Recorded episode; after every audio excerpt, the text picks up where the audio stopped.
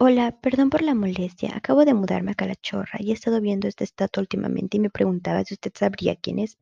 Hola, sí, claro. Si gusta puedo contarle sobre él. Me encantaría. Mi nombre es Ana. Un placer, yo soy Pau. Bueno, ¿por dónde comenzar?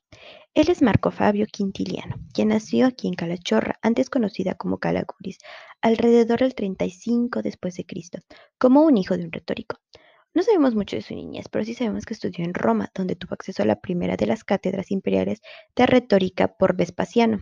A su retiro, en el año 90, pasó a ser tutor de los hijos de Domitila, hermano del emperador Domiciano, lo que le concedió la categoría de consular. Después regresó a España para dedicarse a la enseñanza. Murió alrededor del año 90, 96 después de Cristo. Vaya, ¿qué fue lo que él hizo para ganarse una estatua en esta plaza? Bueno, hacia el año 96, pongo un poco antes de su muerte, publicó su trabajo Institutio Oratoria, el cual ayudó a la formación de los profesores, aunque la obra no se enfoca realmente en eso. En el libro 1 está dedicado a la educación elemental y a la instrucción gramatical preparatoria. El libro 2 aborda el estudio de la retórica propiamente dicha y el libro 7 sintetiza las aportaciones anteriores y analiza la práctica de la oratoria en el caso del profesor ya formado. Quintiliano defendía la retórica, a la que consideraba un arte cuando era ejercida por el individuo moralmente bueno.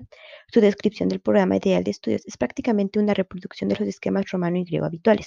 Para él, la educación debe comenzar con el aprendizaje de la lectura, pasando de las letras a las sílabas y de estas a las palabras y las frases. ¿Por qué es tan importante esta obra?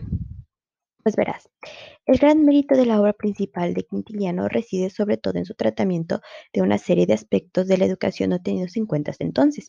Reconocimiento del papel fundamental del maestro como mediador del proceso e intento de aproximación a una psicología del aprendizaje.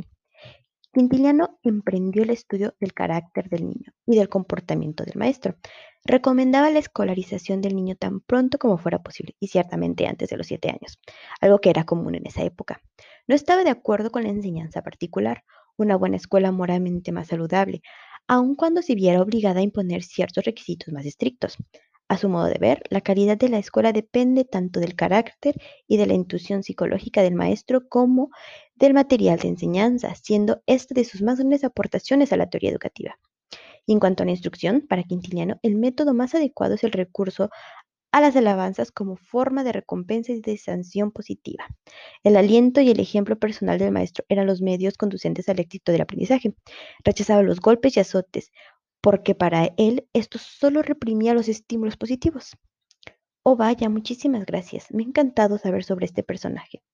Sin problema, un gusto y hasta luego.